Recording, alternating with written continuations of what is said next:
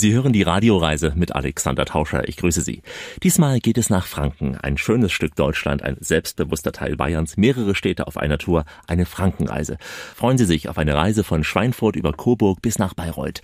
Wir starten in Schweinfurt mit einer ungewöhnlichen Stadtführung, denn wir drehen die Uhren rund 150 Jahre zurück und laufen durch Schweinfurt im Geist von Friedrich Rückert, dem großen deutschen Dichter.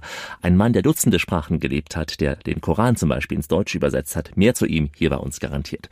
Dann geht's weiter nach Coburg. Hamburg, die Stadt mit dem großen Marktplatz, die Stadt von Bratwurst und Klößen. Warum die Klöße hier rutschen, Sie erfahren es ebenfalls bei uns.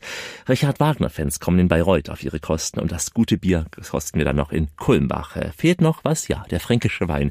Den genießen wir bei einem Weinfest am Main. Dort treffen wir einen der besten Winzer und eine Weinprinzessin und äh, ja, auch diesen Mann hier treffen wir. Im Namen des Magistrats der Stadt Schweinfurt darf ich Ihnen wirklich die besten, schönsten Grüße aus einer der schönsten Städte der Republik sagen. Schweinfurt Schweinfurt und Sie hören die Radioreise mit Alexander Tauscher. Also, der Magistrat von Schweinfurt freut sich auf Sie und die Radioreise geht gleich los. Schön, dass Sie bei uns mit dabei sind. Das ist die Radioreise, die Sie zu neuen Horizonten bringt und damit Reiselust wecken soll. Im Studio Alexander Tauscher. Willkommen hier bei uns in dieser Show. Heute eine Frankenreise, also ein schöner Teil Bayerns, aber wir wollen hier nicht Bayern und Franken auf eine Ebene setzen, denn die Franken sind stolze Menschen und sehen sich nicht als Teil Bayerns, sind sie auch nicht geschichtlich betrachtet.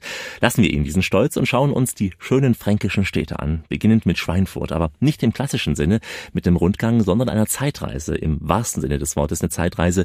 Wir drehen die Uhren um rund 150 Jahre zurück in die Zeit des großen Dichters und Sprachgelehrten Friedrich Rückert und treffen auf dem Marktplatz einen Vertreter des Magistrats von Schweinfurt, von damals in der schwarzen Kluft. Mit Hut und Stock erscheint nun der Stadtchronist Leonhard Enderlein. Gott zum Gruße. Ich freue mich, Sie in der Stadt Schweinfurt begrüßen zu dürfen. Der Magistrat der Stadt hat Sie eingeladen, mich abkommandiert, Ihnen diese Führung zu ermöglichen, um Ihnen zu zeigen, wie wichtig Schweinfurt ist, wie wichtig aber auch Friedrich Rückert für Schweinfurt ist. Gehen Sie mal mit mir, da drüben ist das Geburtshaus des Friedrich Rückerts. Sie sehen hier an dieser Tafel am 16. Mai 1788, also vor 67 Jahren, wir sind ja im Jahre 1855, vor 67 Jahren also wurde hier in diesem Gebäude ganz da oben im obersten Stockwerk am Eck Friedrich Rückert geboren. Wir wissen das aus den Erzählungen der noch Lebenden, dass die Besitzerin dieses Hauses Frau Schwabach war und diese Frau Schwabach war eine sehr resolute Frau und die klopfte wohl mit ihrem Stock gegen das Fenster, gegen das Geschrei, gegen das Gebrülle ihrer gebärenden Tochter an, so dass man es hier draußen hören konnte. Und da sehen Sie schon, diese Frau war wohl eine besondere Frau, die es geschafft hat, hier zu recht gutem Eigentum, Wohlhabenheit gekommen zu sein. Wir haben hier in Schweinfurt ein Sprichwort, eine Redensart, die lautet, wer nichts erheiert und nichts erbt, bleibt der arme Hund, bis dass er sterbt. Ein armer Hund, bis dass er stirbt, ja. Solche und andere fränkische alte Redenswendungen hat unser Guide immer mal wieder zitiert. Er ist die ganze Tour und das im wahrsten Sinne des Wortes anderthalb Stunden lang seiner Rolle treu geblieben. Im Sprachstil auch und in der Art eben auch der Führung. Keine Führung, in der die Sehenswürdigkeiten erklärt werden, sondern eine Führung aus der Zeitperspektive von damals eben, der Zeit von Friedrich Rückert, durch die Gassen und über die Plätze der Altstadt von Schweinfurt.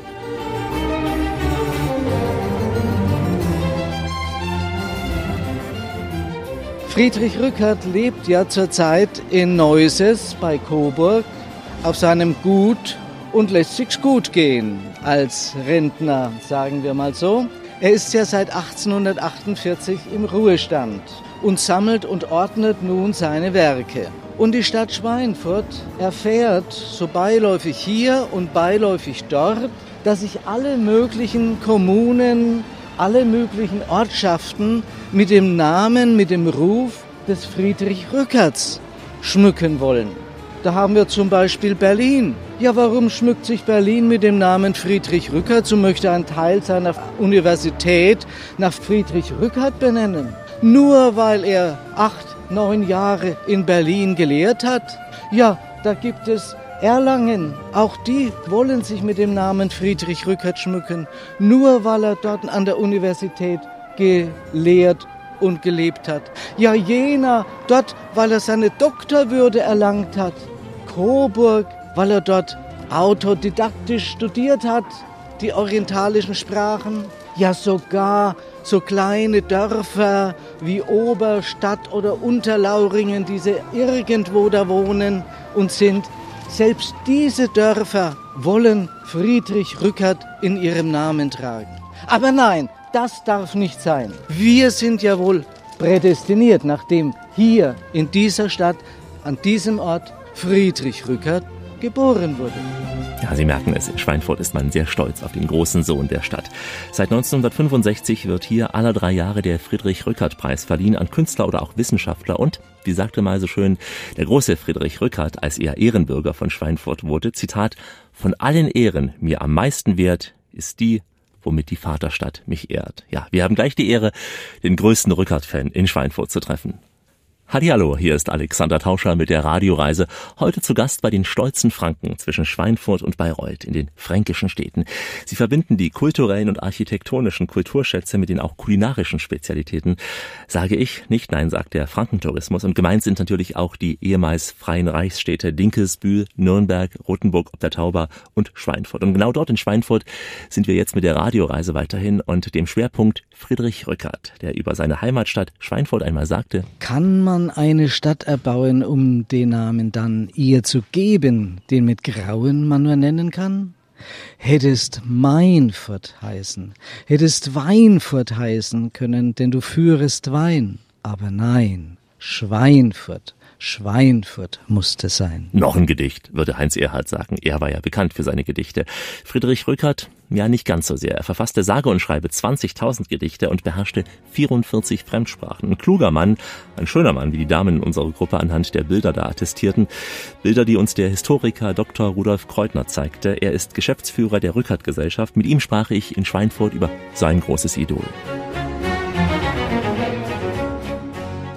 Friedrich Rückert, man muss zugeben, nicht jeden in diesem Land sagt es noch etwas. Ein, wie man liest, auch etwas vergessener deutscher Dichter, obwohl, wie man auch liest, einer der begabtesten er war. Also Rückert war in den 1830er Jahren der Shootingstar der deutschen Lyrik. Er war der berühmteste Dichter, ist in allen großen Blättern besprochen worden, hat seine großen Werkausgaben ans Licht gebracht. Allerdings Ab den 40er Jahren begann er selbst sich vom Publikum abzuwenden, auch mit seinen Stoffen und ist schon zu Lebzeiten eigentlich vergessen worden. Das Problem bei Rückert ist eben, dadurch, dass er Dichter und Philologe, also orientalischer Philologe war, hat er natürlich zunehmend orientalische Stoffe verarbeitet, die dem Publikum sehr fremd waren. Rückert hat ja begonnen als deutscher Dichter der Befreiungskriege, der die Einheit Deutschlands herbeidichten wollte. Und man hat schon frühzeitig ihm vorgeworfen, sich von der deutschen Sache abzuwenden und sich den fremden Kulturen zuzuwenden. Also Rückert war selbst für das junge Deutschland um Gutzko, er war einfach nicht deutsch genug. Er war Orientalist. Was heißt das genau? Er hat bei den Theologen war er angestellt eigentlich, um dort Hebräisch, Syrisch und Arabisch zu lehren für die Theologiestudenten. Erst 1841, wie in Berlin berufen wurde vom König Friedrich Wilhelm IV., war er richtiger Orientalist, nämlich dort musste er nicht mehr der Theologie dienen, sondern er konnte wirklich als Professor für orientalische Sprachen ausschließlich wirken. Er hat den Koran übersetzt ins Deutsche. Ja, ja, er hat gegen Ende 1838 wird er wohl die auszugsweise Übersetzung abgeschlossen haben. Wie viele Sprachen hat er gesprochen? Also gesprochen hat er mit Sicherheit Altgriechisch, Latein und Italienisch, weil das war sein einziger Auslandsaufenthalt. Und ansonsten hat er sich mit 44 Sprachen beschäftigt, aber immer nur in der Literaturform. Also es ist schwer vorstellbar, sich rückert in Kairo in einem Café vorzustellen, wo er sich einen Kaffee und eine Pfeife bestellt, weil wahrscheinlich hätte ihn kein Mensch verstanden.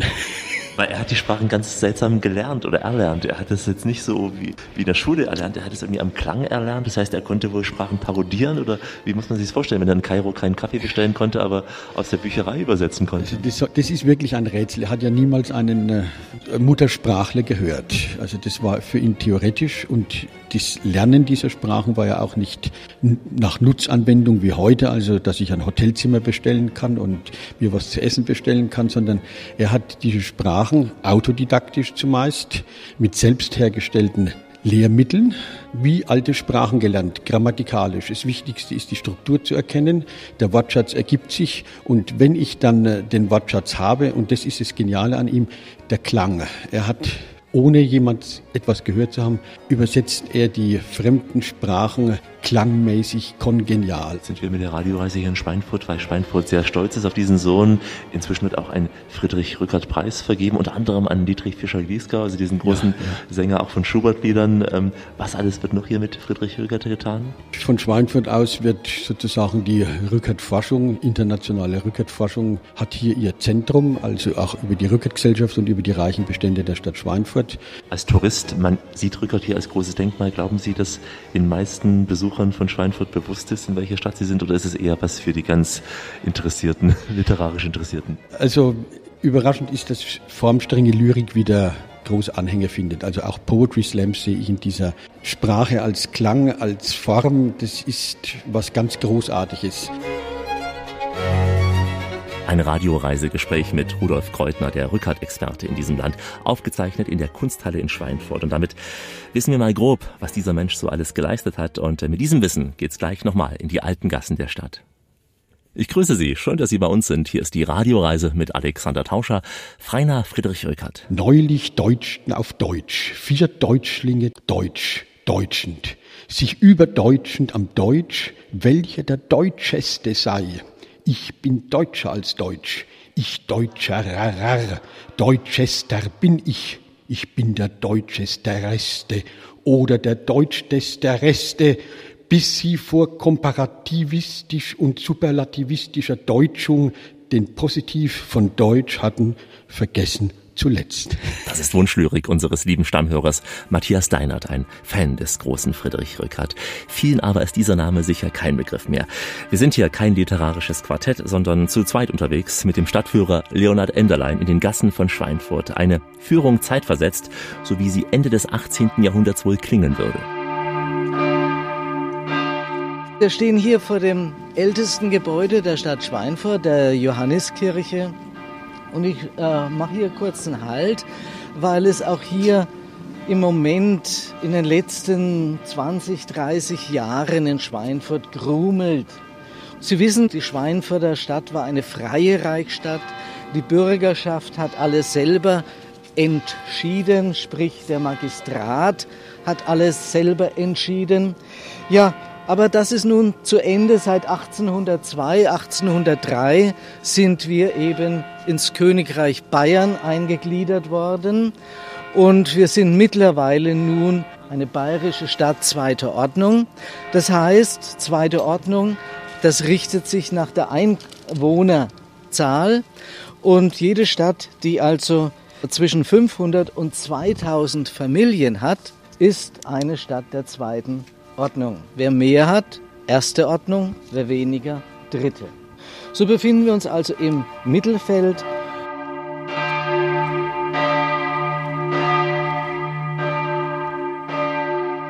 Den Stock trage ich eigentlich nur bei Führungen bei mir, weil Sie sehen es ja hier, dieser Weg hier ist, dieser Platz ist gerade ganz neu gepflastert.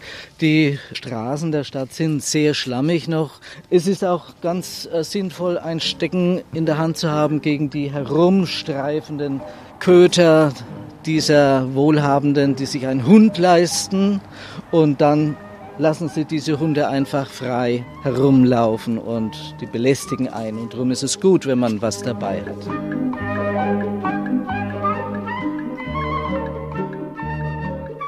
Wir stehen hier vor diesem schmucken Gebäude, Renaissance-Stil. Es ist eben mein Arbeitsplatz. Es ist das Gymnasium, das eben die Stadt ungefähr 20 Jahre nach dem Rathausbau für die Bildung errichtet hat. Warum stehen wir nun aber hier? Weil Friedrich Rückert hier zur Schule ging. Friedrich Rückert war in der Schule ein richtiger Primus. Die Lehrer haben das schnell gemerkt, was für ein Talent er ist. Und alles, was in seinem Leben wichtig war, hat er als Gedicht verfasst. Auch seine Schulzeit in Lauringen, dort, wo er im Winter zur Schule ging. Der Pfarrherr auf dem Polsterstuhle, die Pelzmütz auf dem Ohr, am Ofen saß mit Rad und Spule der Frau und Töchterchor. Ich sagte her und übersetzte, hinhorchend, wie's dort leise schwitzte. Dann legte ich meine Schriften vor. Das war die Winterschule, worin sich mir erschloss der Weisheit Tor. So war der Winter hingesponnen, der Frühling unvermerkt gewonnen, Ade nun Griechisch und Latein, dort fliegt ein aus seiner Puppe ein Schmetterling und ich im Hinterdrein. Papillon, Papillon, Papillon, flieg mit all meiner Liebe davon. Papillon, Papillon. Ja, er hat auch Lyrik aus dem Französischen geliebt. Friedrich Rückert, ein Sprachbegabter, der mehr als 40 Sprachen beherrschte, aber auf jeden Fall kein Fränkisch. Nachdem er also das Gymnasium in Schweinfurt so problemlos und toll äh, bestanden hat, ging er nach Würzburg, studierte dort Juristerei. Er, ein Sprachgenie, soll Jurist werden. Aber der Vater wollte es. Und der Vater hat es ja finanziert, das Studium. Aber nach einem Semester hat Friedrich Rückert, wahrscheinlich ohne dass er seinen Vater verständigt hat, die Fakultät gewechselt und ist zur Philologie gegangen, also Sprachwissenschaften. Seit ewigen Zeiten wird die Promotionsrede in Latein gehalten. Es gehört sich, denn Latein ist ja einfach unsere Lingua Franca, die Sprache, die man überall auf der Welt versteht. Und Friedrich Rückert besitzt die Unverschämtheit, diesen Mut kann man auch sagen, und hält seine Antrittsrede auf Deutsch. Und das im Jahre 1811. Er wollte damit sicher auch demonstrieren, dass Deutschland, die deutsche Sprache, eben ganz vorne dran steht. Noch war es nicht die Zeit des Deutschlandliedes, aber Rückert war ja ein Wegbereiter dieser Einheit, wie wir hörten. Wir müssen noch zwei Dinge klären. Warum heißt Schweinfurt Schweinfurt und äh, was machen die Schweine dort an der Furt? Gleich bei uns. Wer reisen will, muss hören. Die Radioreise mit Alexander Tauscher. Grüße Sie und willkommen hier bei uns in dieser Show auf einer Frankenreise. Noch unterwegs in Schweinfurt und der alles entscheidenden Frage jetzt, äh, warum heißt Schweinfurt eigentlich Schweinfurt? Unser Leonhard Enderlein, der hat mehrere Antworten. Kein Schwein ruft mich an. Name Schweifert, kütt genau, der Chronik nach von Ennerer Sau. Und Furt, das ist der seichte Mee. Da sind die Säunü, groß Oakley. Bam. Ja, Schweinfurt hat eben Schwein. Über diese Schweinereien habe ich mich mit Markus Eulenberg unterhalten, dem Chef des Tourismusbüros. Vor einigen Jahren gab es äh, die Aktion Schweinfurt hat Schwein. Da gab es eine große Parade von den gestalteten Schweineskulpturen, die auch auf dem Rathausbalkon ausgestellt worden sind. Danach haben sich viele Gewerbetreibende dazu entschlossen, sich eben so eine Schweineskulptur individuell gestalten zu lassen und die eben auch auszustellen. Auch die Touristinformation hat eben dieses bunt gestaltete Schwein als Erkennungsmerkmal wird morgens vors Geschäft gestellt und abends dann auch nach Ladenschluss entsprechend wieder hineingeholt. Viele Schweine haben dann auch entsprechende Namen bekommen konnten halt individuell gestaltet sein. Das ist einmal als Kellner, einmal als Friseur, einmal als Apotheker. Bei uns ist es eben kunterbunt gestaltet. Das sind ganz beliebte Fotomotive. Wir haben sie auch vor dem Hotel gesehen, ein großes Schwein. Genau. Sicher am Anfang für den einen oder anderen ungewohnt. Der wird etwas die Nase rümpfen und sagen Schwein, aber hat sich durchgesetzt oder gibt es noch so Kritiker? Anfangs gab es da, denke ich mal, durchaus äh, geteilte Meinungen. Die einen, die es vielleicht als Werbeträger jetzt nicht ganz so glücklich gesehen haben, aber letztendlich ist es ja nun mal auch im Namen verankert. Und äh, meine persönliche Meinung ist, wenn man es durchaus auch mit einem Augenzwinkern auch sieht, eben die Schweine sind ja auch sympathisch gestaltet oder auch durchaus frech von der Aussage her. Du musst ein Schwein sein. Du musst ein Schwein sein. Aber nicht nur das Schwein macht die Region Schweinfurt aus, auch der Wein. Wir sind ja am Main, also in der wärmsten Region Frankens. Über den Rebensaft habe ich mich mit Alex Alexander Dahms unterhalten, einer der führenden Winzer aus dieser Region.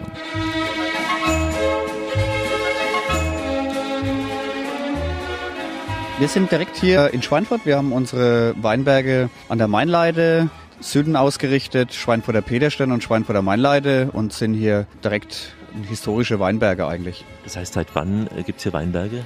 Eigentlich seitdem man denken kann. Schweinfurt ist 791 erstmalig erwähnt und man vermutet natürlich äh, diese ersten Ansiedelungen und gerade wenn man solche Berge an dem Main hatte, dass da natürlich von Urzeiten eigentlich schon der Silvaner oder ähnliche autochthone Rebsorten angepflanzt wurden. Das Klima ist auch ausreichend. Man denkt ja vielleicht, na ja, ist doch etwas zu kühl hier und es geht nur an der Südseite. Geht es auch so? Also viele reden von der Klimaerwärmung, so weit will ich jetzt noch gar nicht gehen, aber es ist natürlich schon so, dass wir hier ein nördlicheres Weinbaugebiet sind, hier in Franken. Aber direkt am Fluss ist natürlich begünstigt, direkt die Südseite ist begünstigt. Wir haben hier direkt Muschelkalk, also fast alles nur noch Steine und diese Steine, die laden sich ja auch auf äh, tagsüber von der Sonne und geben dir dann auch die Wärme wieder nachts ab. In der Weinlese, da ist es ja auch so, dass dann meistens die Tage schon noch wärmer sind und die kühlen Nächte, dieses Spiel, kühle Nächte und äh, warme oder wärmere Tage, die sind auch ganz, ganz wichtig für die Qualität des Weins. Welche Rebsorten sind hier am verbreitetsten? Also Steckenpferd ist natürlich gerade die letzten Jahre wieder unser fränkischer Silvaner, ganz, ganz wichtige Rebsorte. Aber der Franke oder der Frankenweinliebhaber, der sucht schon auch andere Rebsorten. Also wir haben hier Müller-Thurgau, Bacchus, Scheurebe, Traminer, der weiße Riesling, ein weißer Burgunder, eine ganz feine Rebsorte.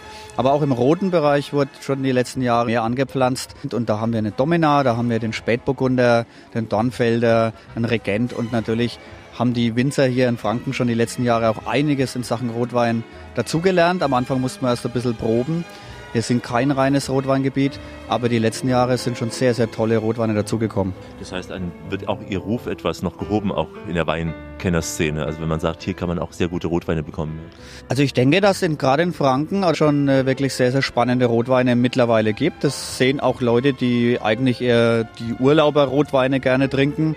Also vor einigen Jahren wurden rote Weine hergestellt, aber mittlerweile sind schon richtige Rotweine. Teilweise auch als Cuvées. Der Winzer versucht auch, die ein oder andere Rebsorte zu verschneiden oder Weine zu kreieren, wo man dann einfach das Positive aus den einzelnen Rebsorten mitnimmt. Und da gibt schon sehr, sehr spannende Sachen.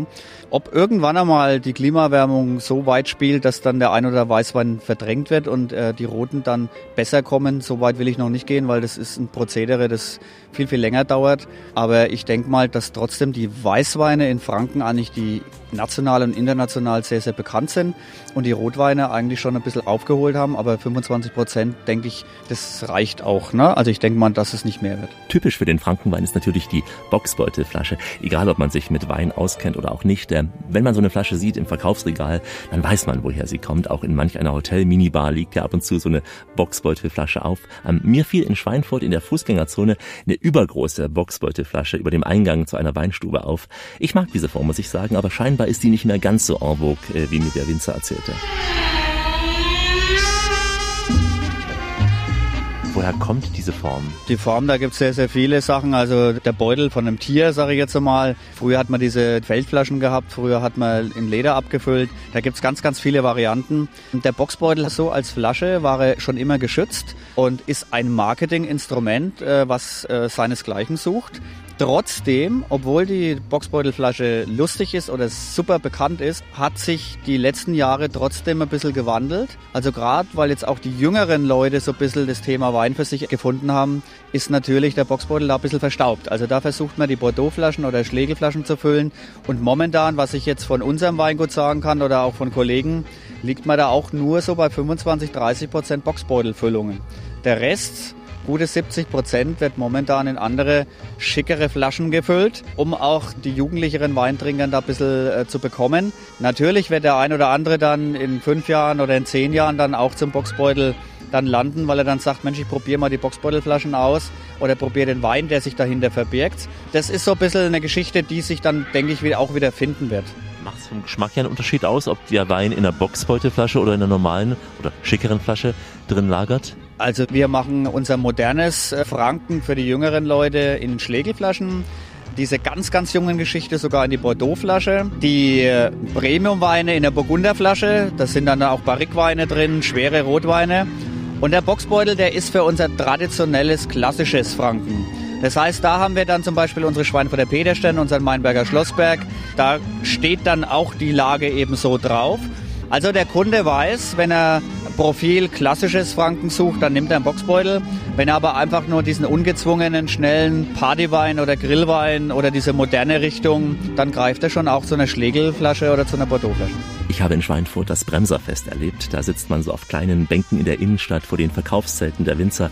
Eine Showband spielte mehr oder weniger passende Musik dazu, auch etwas laut, wie manche bemerkten. Jedenfalls war Stimmung da dort und das Fest ist sehr beliebt bei den Einheimischen, auch vor allem da. Und über Wein und das Feiern reden wir gleich übrigens mit einer Prinzessin. Hallihallo, wir senden für jedes Ohr, ob Schlitzohr oder Langohr, denn das ist die Radioreise mit Alexander Tauscher, eine Sendung auch für Schluckschwächte, denn es geht um den Wein. Denn Wein ist der Glättstein des Trübsinns, der Wetzstein des Stumpfsinns, der Brettstein des Sieges im Schach. Ja, Wein ist der Meister der Menschen und Geister, der Feige macht dreister und stärker was schwach. Der Krankes gesund macht, Hohlwangiges rund macht, Verborgenes kund macht und Morgen aus Nacht. Sprich, weißt du was besser als Schenkengewässer und brausende Fässer und Taumelgelag? Das ist Champagner in der Sprache, die besonders gut mit fränkischem Wein klingt, auf den vielen Festen rund um den Wein am Main eben. Dazu gehört natürlich auch eine Weinprinzessin. Als ich in Schweinfurt war, da trug die 20-jährige Lena Meissner diesen stolzen Titel. Prinzessin Romantica, so heißt du bei mir. Ich finde, der Name passt am besten zu dir. Ich nehme an, wenn man Prinzessin werden will, durchläuft man ein hartes äh, Casting. Äh, Wie sieht das aus bei einer Weinprinzessin? Also in Schweinfurt war es so, es war ein Aufruf in der Zeitung gestanden und auch Flyer verteilt worden, eben zum Casting. Und dafür habe ich mich dann einfach angemeldet und dann gab es eine Jury, das waren vier Personen, auch die ehemalige Weinprinzessin. Und da sollte man sich einfach mal vorstellen, ein paar Fragen beantworten. Und anschließend gab es eben eine Aufzeichnung für eine Online-Abstimmung. Und bei dieser Online-Abstimmung konnte dann die komplette Bevölkerung von Schweinfurt eben teilnehmen und eine Stimme abgeben. Das hat dann ein Drittel von der Gesamtstimme ausgemacht. Dann gab es den Galaabend, der war so circa acht Wochen nach dem Casting. Und auf den Galaabend wurde man vorbereitet durch Workshops. Da war dann achtköpfige Jury, in der dann entschieden, wer eben die neue Weinprinzessin werden soll. Und es war aufgeteilt in vier Blöcke. In dem einen Block sollte man sich selber vorstellen. In einem sollte man ein bisschen was über Schweinfurt erzählen. Einmal einen Wein erkennen. Also es wurde einem zwei Gläser hingestellt. Man musste probieren und sagen, okay, das ist so ein Wein. Und auch, woran erkennt man diesen Wein? Und im vierten Block gab es dann auch Zuschauerfragen. Für all diese Kriterien wurden dann eben Punkte vergeben und dann eine Weinprinzessin gewählt. Natürlich zählt auch Aussehen dazu, ist auch ein wichtiges Kriterium. Naja, also es ist eher hintergründlich, so ja, nebenbei noch. Also man muss ja auch eine gewisse Affinität zum Wein haben. Hatten Sie es davor schon gehabt oder war das einfach mal als Spaß, ich bewerbe mich jetzt als Weinprinzessin? Ja, also ich komme jetzt nicht aus einer Weinbaufamilie oder einer Winzerfamilie. Es war zwar so, dass meine Großeltern früher schon Weinberge hatten, aber die wurden dann irgendwann verkauft, weil mein Opa zu alt geworden ist. Dann liest man sich auch rein, Bücher im Internet ein bisschen und irgendwie steigt dann einfach das Interesse fürs Thema Wein und die Be- Begeisterung wächst auch irgendwo. Süße Natascha, nur du. Dir gehört mein Herz die ganze Nacht. Schwarze Natascha, nur du allein. Schwarze Natascha, nur du. Man hat ja auch viele offizielle Aufgaben zu erfüllen. Man ist auf vielen Anstichen, auf vielen Festen, auch wie hier. Und dann hat man so Jungs, die schon einen über den Durst getrunken haben, die dann ganz lustige Dinge in den Raum werfen. Was, was sind so die Aufgaben? Ja, also man geht auf Weinfeste eben zu Eröffnungen. Also bei uns in der Region ist es so, die ortsansässige Weinprinzessin lädt ein und dann kommt man eben, da ist man so eine Gruppe von vielleicht zehn Weinprinzessinnen und zum Teil geht man eben von Tisch zu Tisch, begrüßt die Bevölkerung, unterhält sich ein bisschen, aber man wird eben auch eingeladen zum Beispiel zu Messen oder wenn irgendein Geschäft eröffnet wird, ein Radwanderweg war ich dabei. Also total unterschiedliche Aufgaben, die man eigentlich als Weinprinzessin wahrnehmen kann. Man steht auf dem Mittelpunkt auch. Das ist auch eine andere Rolle, an die man sich gewöhnen muss. ne? Ja, auf alle Fälle. Gerade am Anfang ist es noch ein bisschen ungewohnt, wenn man eingeladen wird und eigentlich gar keinen kennt, aber so mit der Zeit dran gewöhnt man sich einfach dran und das macht auch Spaß. Einst ging ich am Strande der Donau entlang, ein schlafendes Madel am Ufer ich fand. Oh, la la la, ihr schneeweißer Busen war halb nur bedeckt. Wie trinkfest muss man sein als Weinprinzessin? Es geht eigentlich. Also vor allem muss man meistens heimfahren und dadurch erübrigt sich die Trinkfestigkeit, weil man dann das Glas zum Teil einfach nur als Alibi dabei hat. Aber ich mit Trinkfestigkeit, das ist kein Kriterium, das ausschlaggebend ist, um Weinprinzessin zu werden. Ihr schneeweißer Busen war halb nur bedeckt. Man bekommt dann viele männliche Verehrer in so einer äh, Funktion, wie man hier auch spürt. Ja. Naja, es kommt drauf an, es geht schon. Hatte die Beine weit von sich gestreckt. Oh, la la la. Und es war die Frankenhymne jetzt, ja? Ja, ja, genau. Ja, ja, die Frankenhymne. Für die reifere Jugend und für den Inhalt dieses Liedes waren allein die Trunkenbeute auf dem Schweinfurter Bremserfest verantwortlich. Wir behalten diesen netten Abend auf jeden Fall in guter Erinnerung und ziehen gleich weiter von Schweinfurt nach Coburg, auch nochmal auf den Spuren von Friedrich Rückert und ähm, dann erwarten uns richtig gute Klöße und natürlich die Bratwurst in Coburg. In Coburg auf dem Markt, da steht das Rathaus fatzengroß und oben drauf ist das Männle mit dem Bratwurstmoos. Also es geht um die Wurst. Wie immer an dieser Stelle auf Weiterhören. Wir entdecken die Welt mit den Ohren, fangen die Eindrücke im Mikrofon ein und wünschen auf diese Weise eine schöne Radioreise. Alexander Tauscher spricht in ihre Lauscher. Heute auf einer Frankenreise im kleinen Kreise. Denn wir stellen heute nur ein paar der schönen historischen Städte vor. Jetzt erreichen wir Coburg, eine Stadt mit etlichen hochherrschaftlichen Domizilen, also Burg, Festung oder Herrenhaus. Das alte Herzogtum Sachsen, Coburg und Gotha lässt hier grüßen.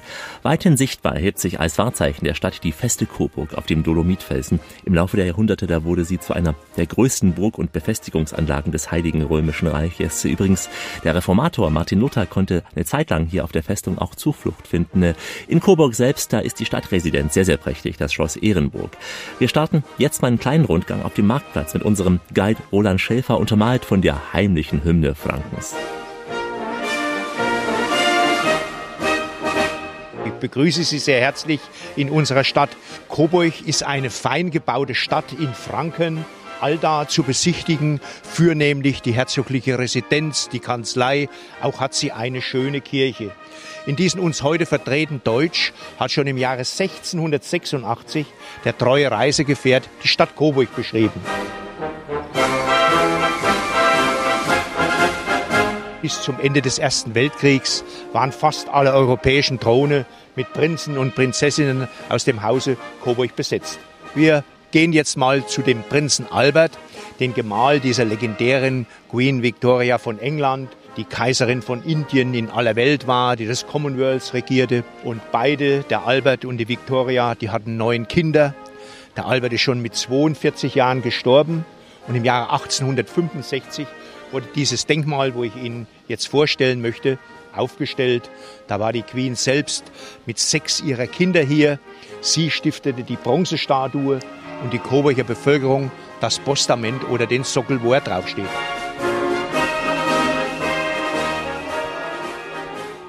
Schlag 12 in Coburg.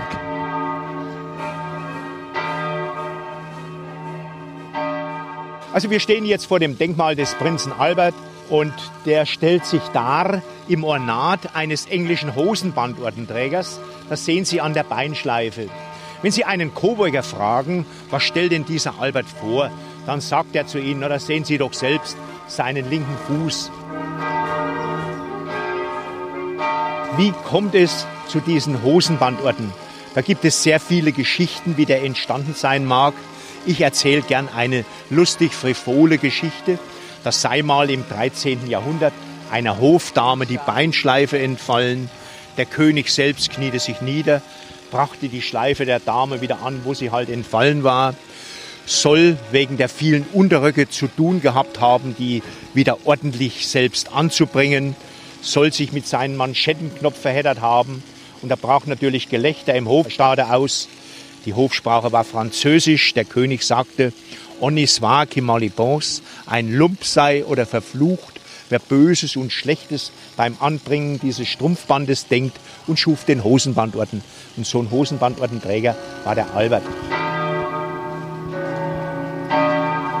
In England wird der Hosenbandorden heute noch an 25 lebende Personen verliehen. Eine Dame ist Trägerin des Hosenbandordens, die kennen Sie alle, nämlich die Elisabeth II., Königin von England. Und die ist die Ururenkelin dieses Prinzen Albert. Sie sehen also die verwandtschaftlichen Verhältnisse, die gehen nach England. Der Hosenbandorden. Äh, Nicht zu verwechseln bitte mit dem Hosenträgerorden. Und ähm, als wir auf dem Markt standen und über den Hosenbandorden sprachen, da zog ein Wohliger Geruch in unsere Nase aus einer kleinen weißen Imbissbude, der Duft der Coburger Bratwurst. Eine eigene Marke ist das. Sie besteht aus Schweinefleisch, Speck oder Rindfleisch und das ist wichtig. Sie wird auf Kiefernzapfen oder Buchenholz über offenem Feuer gebraten. Wie genau? Das erfahren Sie in unserer Sendung Traditionsreise. Daher widmen wir uns jetzt der anderen Spezialität, den Coburger Klößen. Auch eine ganz besondere Spezies. Die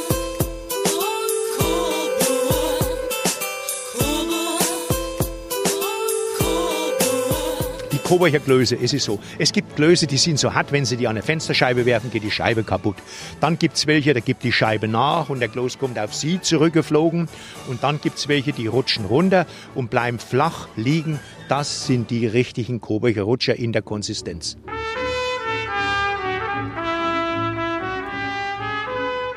Die Coburger Klöße, die werden so hergestellt, Sie nehmen meinetwegen ein Drittel Kartoffel, die reiben Sie roh. Der andere Teil wird gekocht, die roh geriebenen werden durchgepresst. Und da entsteht fast ein Pulver und unten setzt sich Stärke ab. Und wenn Sie dann die gekochten Klöße verrühren und geben dieses getrocknete, rohe Gut von den Kartoffeln dazu und überbrühen das noch und geben Salz dazu, dann sind eben die Kartoffelklöße entstanden, mehr oder weniger in der Konsistenz flüssiger oder fester. Aber die Coburger müssen ein bisschen flach sein. Keine Stadt tausend Gesichter, wir sind alle eins aus der Nation der Dichter. Keiner kann uns stoppen, wirklich keiner kann uns muten. Coburger halten zusammen, im Schlechten wie im Guten. Ja, ein Hoch auf Coburg und die Klöße. Und Sie haben es gerade im Rap-Gesang gehört, die Stadt der Dichter. Sie ahnen es, ja, Sie ahnen es. Es geht gleich nochmal um Friedrich Rückert. Sie sind mitten in Franken, die Radioreise, heute auf einer Tour zwischen Schweinfurt und Bayreuth. Alexander Tauscher ist hier, bringt sie von Ort zu Ort. Noch sind wir in Coburg, seit dem Jahr 1540 herzögliche Residenz. Äh, Herzog Kasimir ist das gewesen, der hat die Stadt geprägt äh, mit dem Residenzschloss und äh, zu allen Zeiten, wer auch immer der Herzog war, da hat Coburg die Künstler und auch die Geistlichen angezogen. Ich nenne mal stellvertretend zwei Künstlernamen, der Weizerkönig Johann Strauß und auch der Dichter und Orientalist eben Friedrich Rückert, also der Mann, dem wir schon in Schweinfurt gefolgt sind. Ich habe auf dieser Reise so viele engagierte Menschen getroffen, die sich mit diesem Thema beschäftigen. Auch in Coburg einige sehr, sehr engagierte Menschen, die ganz, ganz tief mit diesem Thema leben, die stundenlang erzählen würden. Und sie haben es ja zum Teil auch getan. Sehr zu unserer Freude natürlich. Und die mir einen besonderen auch Einblick geben wollten. So wie zum Beispiel Silvia Pfister, die Leiterin der Landesbibliothek. Sie öffnete mir das Archiv, holte Originalschriften heraus, zog dazu weiße dünne Handschuhe an und äh, blätterte in ganz, ganz alten Büchern, denn hier lagern zum Teil einige Koranausgaben, ja Koranausgaben aus dem 16. Jahrhundert.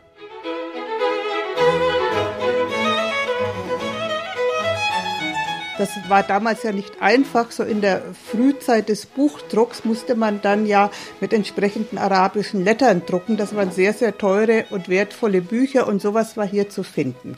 Und damit hat Friedrich Rückert auch gearbeitet. Also er war ja sowohl Schriftsteller, sowohl Literat als auch Wissenschaftler.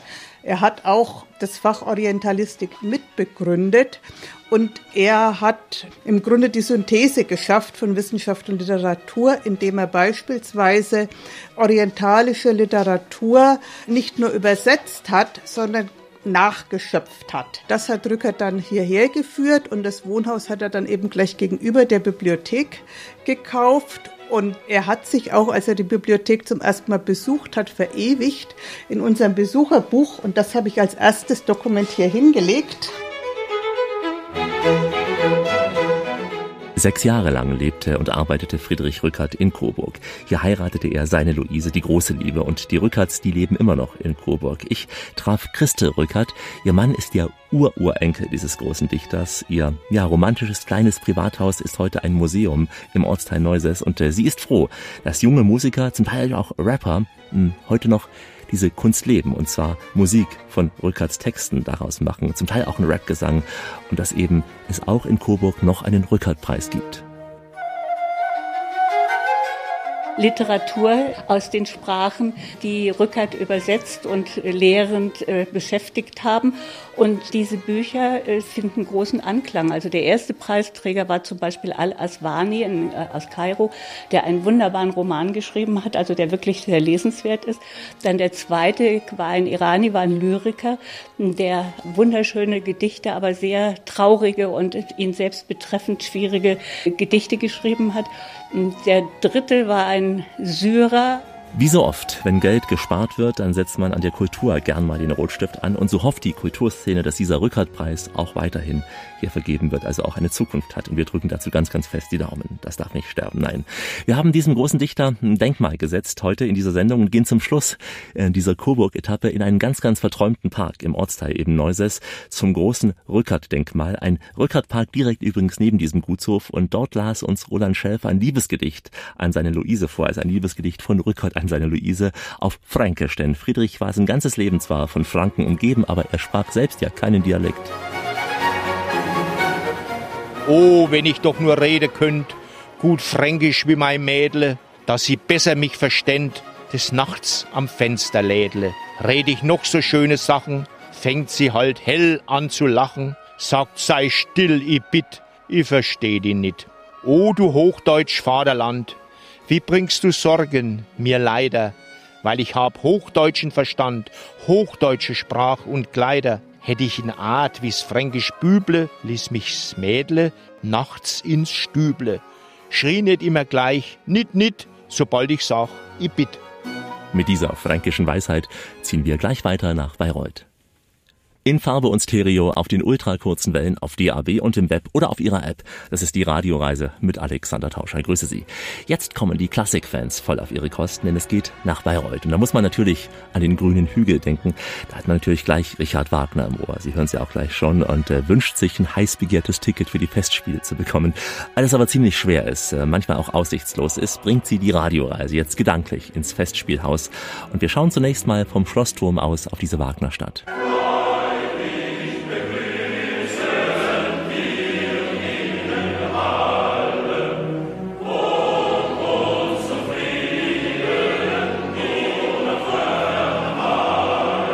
Der Schlossturm, das ist ein Wahrzeichen der Stadt Bayreuth, geht also zurück bis ins 15. Jahrhundert, ist auch eine Besonderheit, weil er eben aus einer Fahrstraße und aus einer Wendeltreppe im Innern besteht. Und sowas ist ganz, ganz selten. Wir sind jetzt da hochgestiegen und von den Fenstern aus, hier haben wir einen wunderbaren Blick über die Stadt.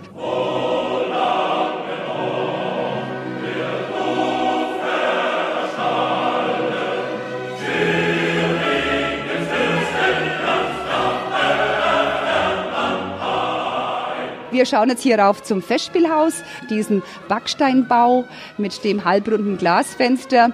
Im Sommer dann, wenn hier die Festspiele eben stattfinden. Und es ist ja jedes Jahr eigentlich der Hype für die Bayreuther. Wenn hier Saison in Bayreuth ist, da kommen dann an die 60.000 Besucher und genießen die Musik Richard Wagners hier am ursprünglichen Ort.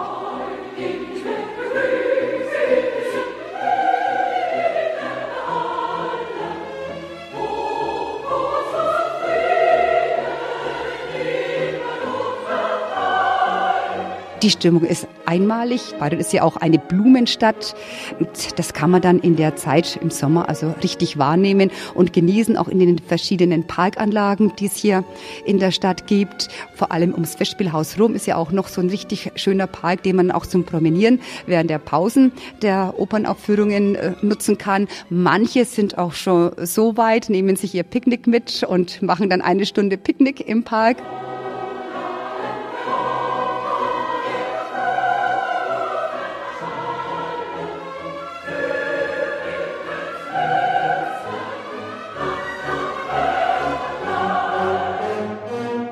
Wenn man hier im schönsten Nachmittagslicht hochfährt und dann so in den zweimal einstündigen Pausen dann den Sonnenuntergang erlebt und abends dann so zehn, halb elf, je nachdem, welche Oper man erlebt hat, dann das Festspielhaus verlässt. Also es dauert schon so ein, zwei Tage, bis man das äh, psychisch und vielleicht auch physisch äh, verarbeitet hat, das Erlebte im Festspielhaus. Bei den Wagner-Festspielen wird natürlich mit Sekt angestoßen, standesgemäß. Nicht nur drin im Konzerthaus beim Empfang, auch draußen. Die Fans haben eine eigene große Festwiese geschaffen, sitzen dort oft vor einer großen Leinwand und verfolgen von da aus die Konzerte und äh, schauen mal rüber von weitem auf den Auflauf der Promis und Künstler vor den Konzerten. Da das Getümmel muss man mögen. Es gibt äh, eine gemütlichere Form der Spurensuche, nämlich von Richard Wagner. Die ist beim Eulenwirt angesagt. Beim Eulenwirt eine Traditionskneipe in den engen Gassen der Altstadt von Bayreuth.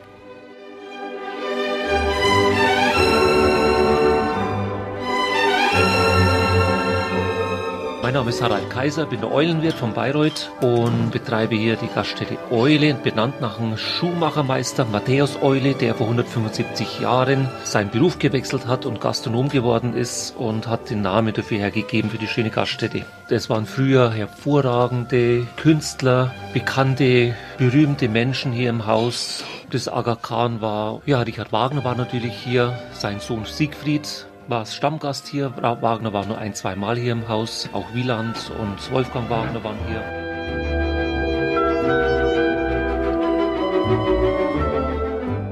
Es kommt also aus Politik, Wirtschaft, Künstler, eigentlich alle. Die meisten kenne ich gar nicht, die dann kommen, gerade von den Künstlern.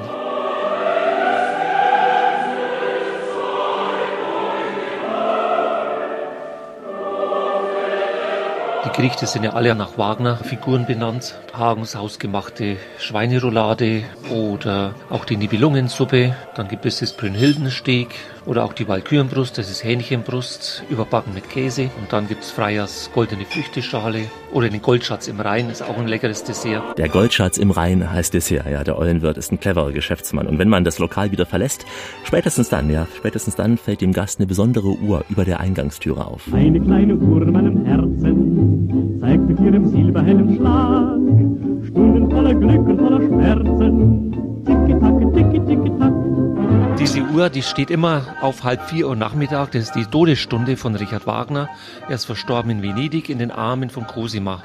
Obwohl sie ja vorher gestritten haben, aber dann war wieder alles gut. Und er winkt uns hinüber ins andere Land. Mit der Uhr, mit der Uhr in der Hand. Klick, klack mit der Uhr in der Hand. Wir haben heute auch an der Uhr gedreht und gespielt und sie ganz weit zurückgedreht in die Wagner-Zeit. Heute ja eine Radioreise ganz im Zeichen der tiefen Geschichte. Die Radioreise mit Alexander Tauscher geht schon langsam in die Schlussetappe. Heute unterwegs in Franken. Man spricht hier vom fränkischen Flickenteppich mit vielen Mark- und Burggrafschaften. Das alles entstand hier nach dem Zerfall des Römischen Reiches und äh, so wurden aus den kleinen Städtchen oft prächtige Residenzen. Wir hatten das ja gerade auch in Coburg erlebt, auch die Plassenburg über Kulmbach, die erhebt sich hier sehr, sehr stolz. Kulmbach bekannt für die größte Zinnfigurensammlung der Welt, aber in erster Linie bekannt für das Bier ohne hier Werbung zu machen. Es ist eben eine Marke hier. Braumeister Robert Boser vom Bayerischen Brauereimuseum. Ja, Kulmbach ist seit jeher eine Bierstadt. Also, äh, ich glaube, jeder Mensch bringt äh, Kulmbach mit Bier in Verbindung. Es sind natürlich ganz herausragende Biere mit langer Tradition und die Erfahrung der Braumeister hier von Generation zu Generation wurde weitergegeben. Das war das gute, echte,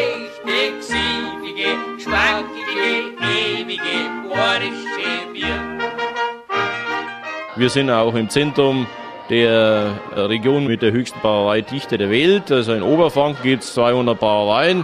Kulmbach liegt im Herz von Oberfranken. Also es gibt ja auch eine Berufsschule, es gibt einen Meisterkurs hier in Kulmbach, also alles zum Thema Brauer und Melzer. Oh, fränkisches Bier. Oh, fränkisches Bier. Ich schenk dich ein, du bist jetzt mein, du stehst vor mir so königlich. Dein Schaum, der scheint so ewiglich, mein fränkisches Bier. Hier im Brauereimuseum gibt es natürlich auch verschiedene Biersorten. Ich braue ganzjährig eine Biersorte, das ist ein naturbelassenes, würzig schmeckendes Exportbier, Bernsteinfarben. Und dann gibt es je nach Jahreszeit noch zusätzlich eine zweite Biersorte. In der Adventszeit gibt es das Lebkuchenbier. Das ist mit einer kleinen Spur von Rauchmalz eingebraut. Das ist recht malzig, also eher leinhaft gesagt süßlich vom Geschmack her. Ich konnte schon immer Bier trinken und dazu Plätzchen oder Süßigkeiten essen. Auch ich kann auch Schokolade essen und dazu Bier trinken. Es harmoniert alles und von daher ist der Name Lebkuchenbier dann entstanden. Auch dieses Lebkuchenbier ist natürlich ganz streng nach dem Reinheitsgebot gebraut.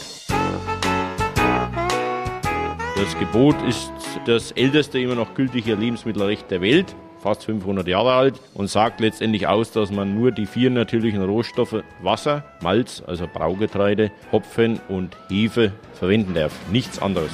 Im Himmel, da gibt's kein Bier, drum trinken wir es hier. Denn sind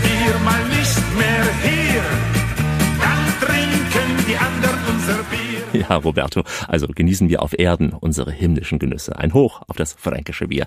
Mehr darüber, nicht nur in der Theorie, erfährt man in diesem Museum, denn Bier wird hier richtig inszeniert. Der Besucher, der sieht Bierflaschen, Kronkorken, Etiketten, alte Plakate, alte Bierkrüge und äh, man kann den Braumeistern hier auch über die Schulter schauen, etwas auch probieren ab und zu.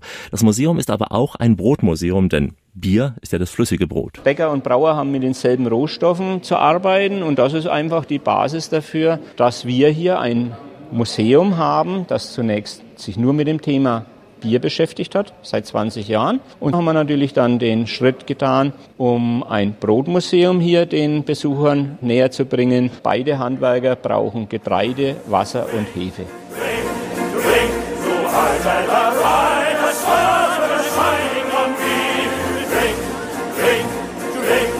Wir sind ja hier in der Alten Mönchshof, eine der traditionsreichsten Brauereien hier in, in, Oberfranken. Aus dem klösterlichen Bierbrauen hat sich im Laufe der letzten Jahrhunderte dann natürlich die neuere Betriebsform einer Brauerei entwickelt und wir haben hier die alte Mönchshof umgestaltet als Schaufenster rund um das Grundnahrungsmittel Bier. Geben Sie dem Mann am Klavier noch ein Bier, noch ein Und wenn der Mann am Klavier auch noch den guten Ton treffen soll, dann wissen Sie ja, welches Bier Sie ihm bitte geben sollen. Nach dieser langen Frankenreise haben wir jetzt einen tiefen Schluck verdient. Ich stoße an auf Ihr Wohl, meine Damen und Herren, nach so viel Kultur, Geschichte, vor allem auch Literatur. Für den einen oder anderen mag das vielleicht eine trockene Sache gewesen sein, aber man kann ja auch gut trinken und essen in Franken. Auch das haben wir heute gelernt. Wenn Sie diese Sendung noch einmal hören wollen, weil Ihnen vielleicht das ein oder andere Gedicht so gefallen hat, dann klicken Sie auf unsere Website www.radioreise.de, denn dort gibt es diese Sendung als Podcast zum Nachhören und nicht nur diese Sendung, auch eine Traditionsreise, in der es unter anderem um Wagner, um Weihnachten und natürlich auch ausführlich um die Bratwurst in Franken geht. www.radioreise.de, wann immer Sie wollen, wo immer Sie wollen. Ich verabschiede mich in den Sprachen der Welt, die man auch in Franken versteht und sicher mit fränkischem Dialekt auch sprechen wird. Goodbye, au revoir, ciao, adios, bis vidania, merhaba und shalom. Und natürlich Ade, auch unsere Prinzessin. Ich bin die Schweinfurter Weinprinzessin Lena und Sie hören die Radioreise mit Alexander Tauscher. Viel Spaß bei der Sendung.